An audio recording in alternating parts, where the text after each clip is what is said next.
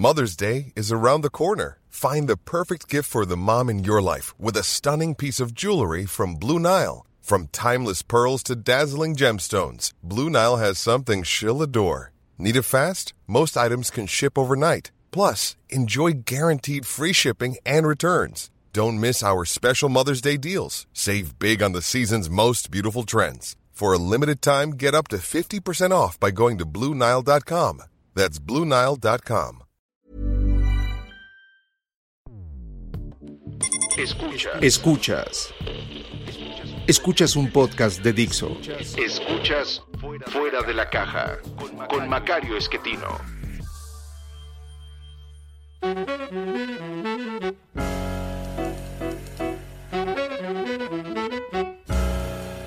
Bienvenidos, esto es Fuera de la Caja. Yo soy Macario Esquetino, le agradezco mucho que me escuche. Esto es el análisis de coyuntura al eh, viernes, domingo 3, 4 de julio de 2021. Eh, y lo que quiero platicar con usted tiene que ver con lo que ha estado ocurriendo en los últimos días. Mm, estoy en un lugar distinto para grabar por si usted tiene la oportunidad de verme en, eh, en, YouTube. No, no, tiene nada extraordinario esta eh, visión un poco oscura de las circunstancias es una visita familiar, entonces no se preocupe, no, no estoy amenazando con que se está acabando el mundo, ni mucho menos, aun cuando eso parezca. Eh, tuvimos en eh, los últimos días un, problema, el viernes, eh, una explosión en uno, una de las válvulas que tienen que ver con el, manto eh, o el campo de Q, este gran activo que se llama Q Malopsa que es el activo petrolero más importante que tiene México en estos momentos. Y pues hay un estallido, una explosión, un problema serio. No tiene nada que ver con eso esta imagen que usted está viendo. Si tiene la oportunidad de verme en, en, YouTube, si me está escuchando exclusivamente, ni se preocupe, nada más. Eh, las cosas eh, no tienen que ver con eso.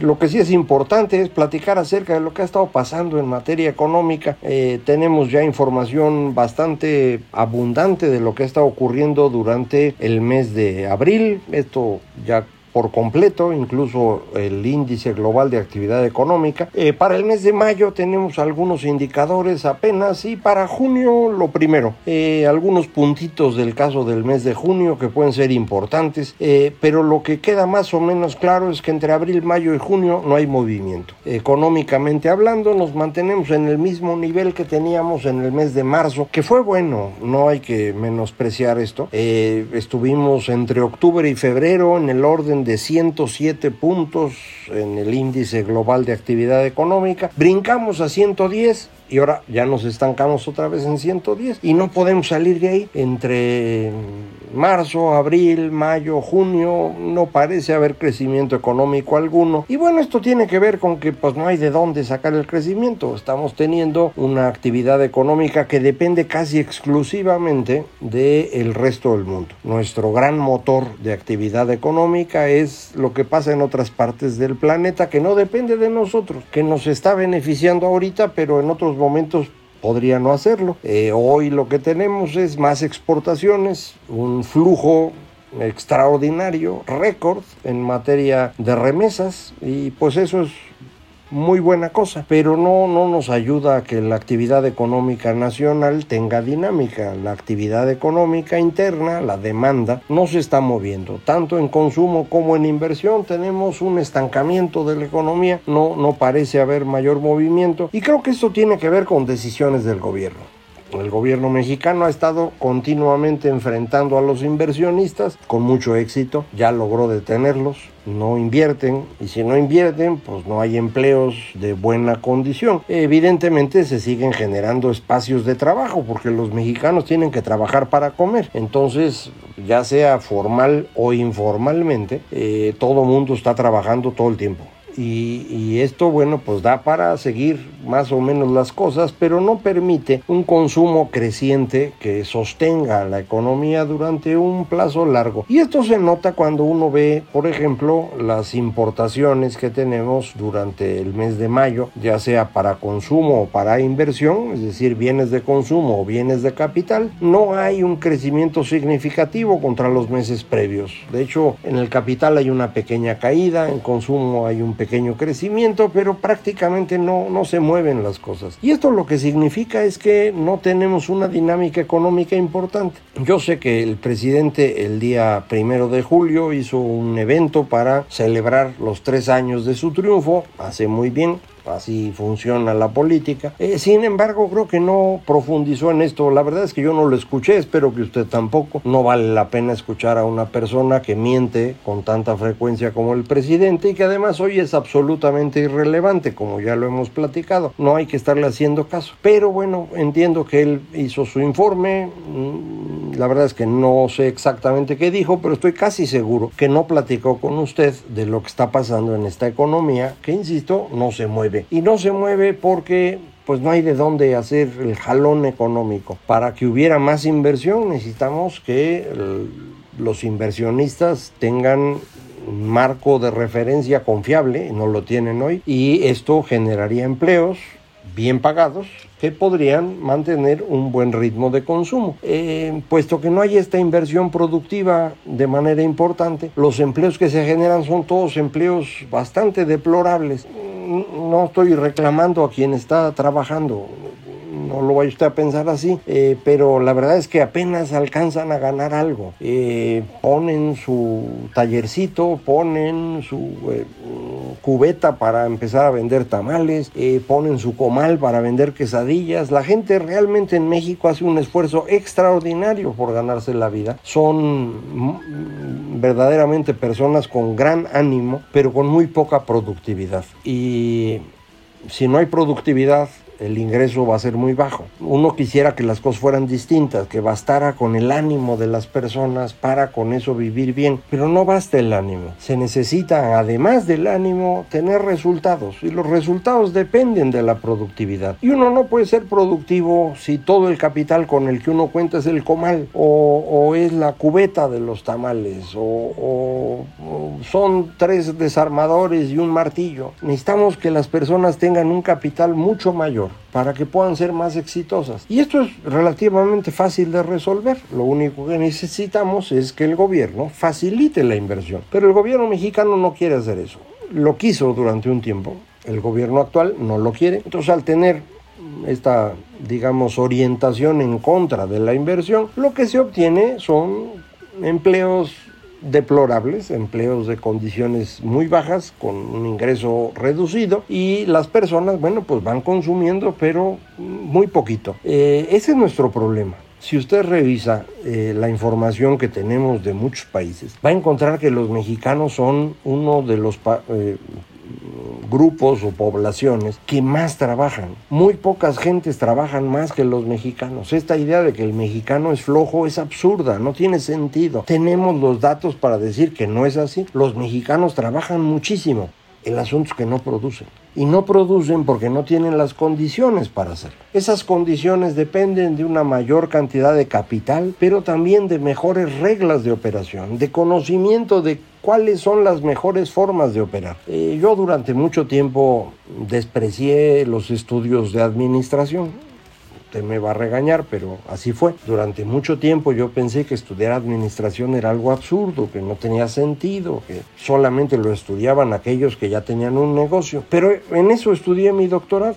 Y ahí es donde me di cuenta que eh, aprender de administración de negocios, de cómo se deben guiar estas grandes organizaciones productivas, eh, me ha convencido de que esa es la mejor cosa que uno puede estudiar. Eh, uno puede saber economía, uno puede saber ingeniería, son las cosas que yo estudié, eh, pero es en el momento que uno estudia negocios que se da cuenta de cómo la coordinación de las distintas actividades humanas puede resultar en algo verdaderamente productivo. Y esto no lo saben muchísimos de nuestros compatriotas, porque no tienen acceso a ello, y no tienen acceso al crédito, y no tienen acceso a posibilidades de mercadotecnia, de, cómo vender mejor su producto. Eh, y, y esto es lo que nos hace improductivos. Necesitamos resolver eso porque de otra manera no vamos a lograr que el país funcione mejor. No es un asunto de cómo reparto yo dos, tres, cinco, diez planes de, o programas de, de apoyo social con, con cheques y con tarjetitas. No, no, no. Lo que necesito es darle a los mexicanos la oportunidad de ser exitosos.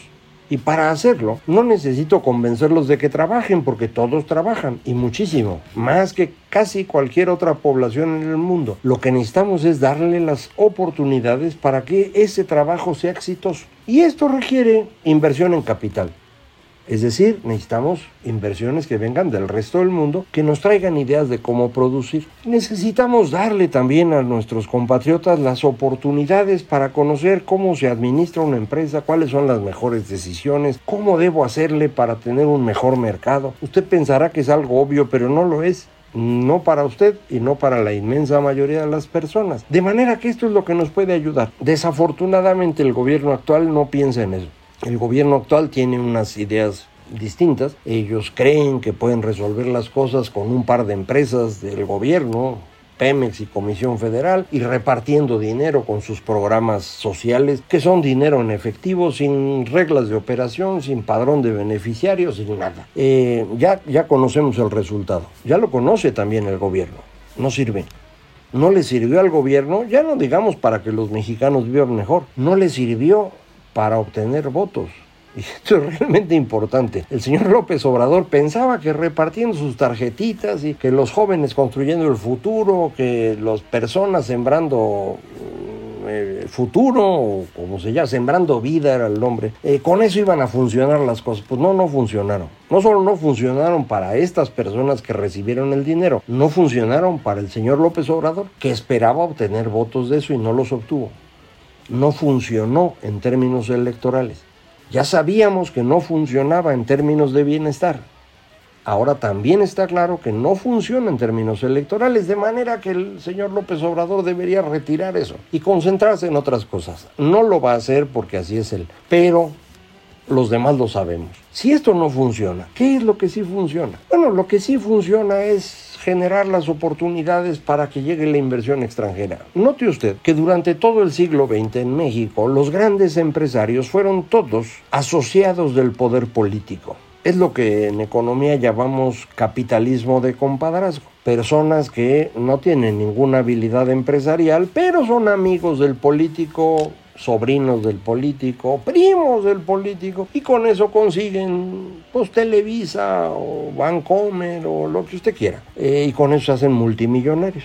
Y de ahí vienen esas grandes fortunas. La inmensa mayoría de las grandes fortunas en México se hicieron alrededor del poder político en esto que llamamos capitalismo de compadrazgo. Esto solamente no es cierto en el caso de los regiomontanos, cuya riqueza es previa a la Revolución Mexicana, y de aquellos que empezaron sus negocios o los expandieron de manera importante a partir del Tratado de Libre Comercio 1994. Eh, todos los demás, su riqueza depende de la cercanía con el poder y ellos son los que están acercando al poder otra vez y van otra vez a negociar con López Obrador, el señor Salinas Pliego, el señor Carlos Slim, que mira que te vuelvo a hacer la línea 12, que mira que te voy a poner los bancos del bienestar. En realidad es la única forma que ellos saben de hacer negocios. No son grandes empresarios, son multimillonarios porque tenían cercanía con el poder político. Pero eso no es la manera de hacer rico a un país. La manera de que un país sea exitoso es que se generen montón de empresarios distintos. Unos tendrán éxito y otros no.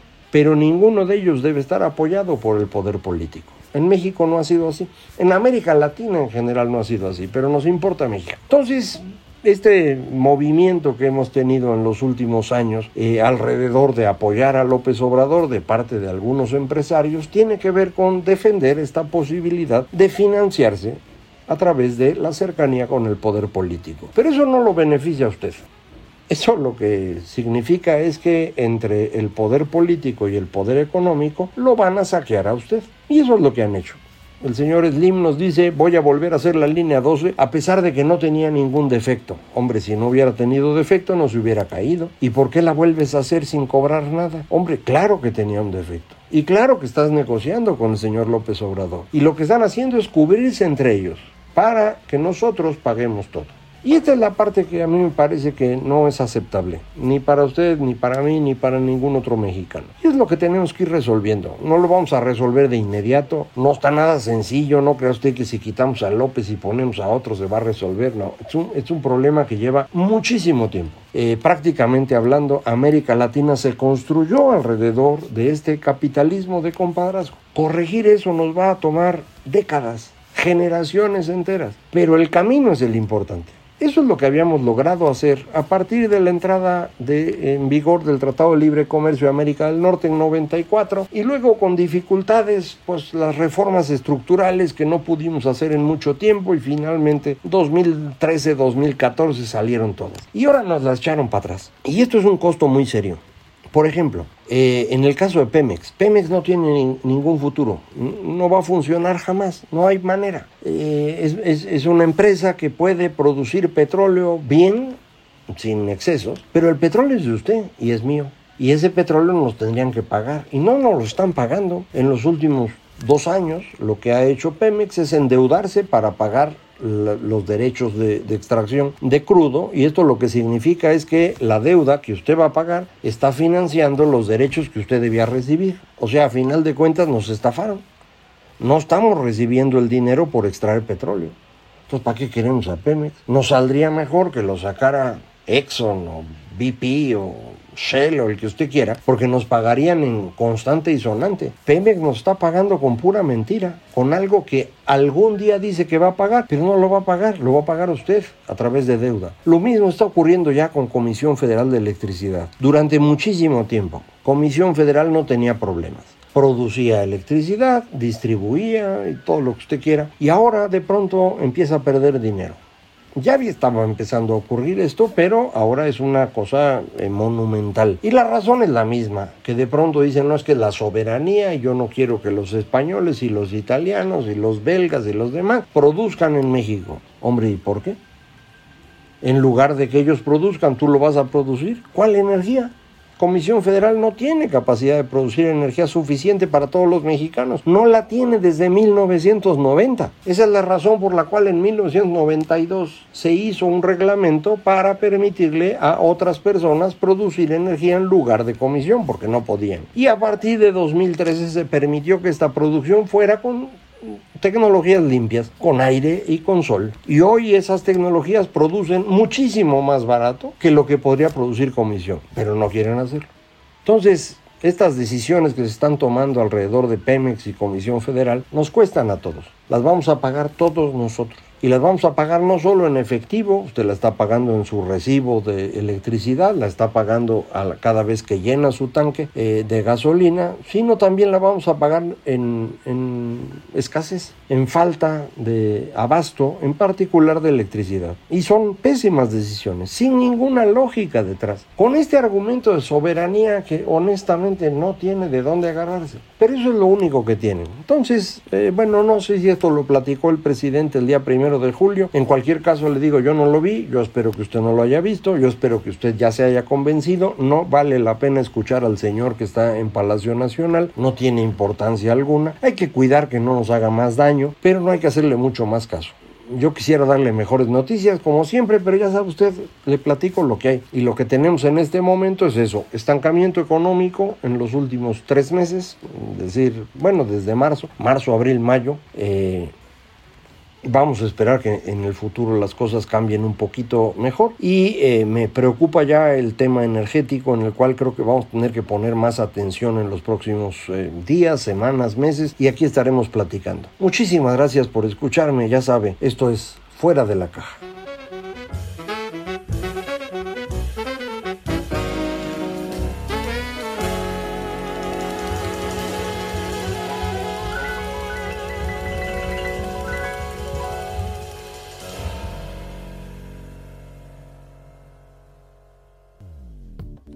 Dixo presentó Fuera de la caja con Macario Esquetino.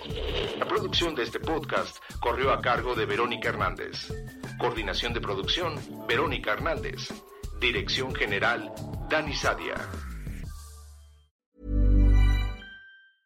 A lot can happen in the next three years. Like a chatbot may be your new best friend. But what won't change? Needing health insurance. United Healthcare Tri Term Medical Plans are available for these changing times Underwritten by Golden Rule Insurance Company, they offer budget-friendly, flexible coverage for people who are in between jobs or missed open enrollment. The plans last nearly three years in some states, with access to a nationwide network of doctors and hospitals. So for whatever tomorrow brings, United Healthcare Tri-Term Medical Plans may be for you. Learn more at uh1.com.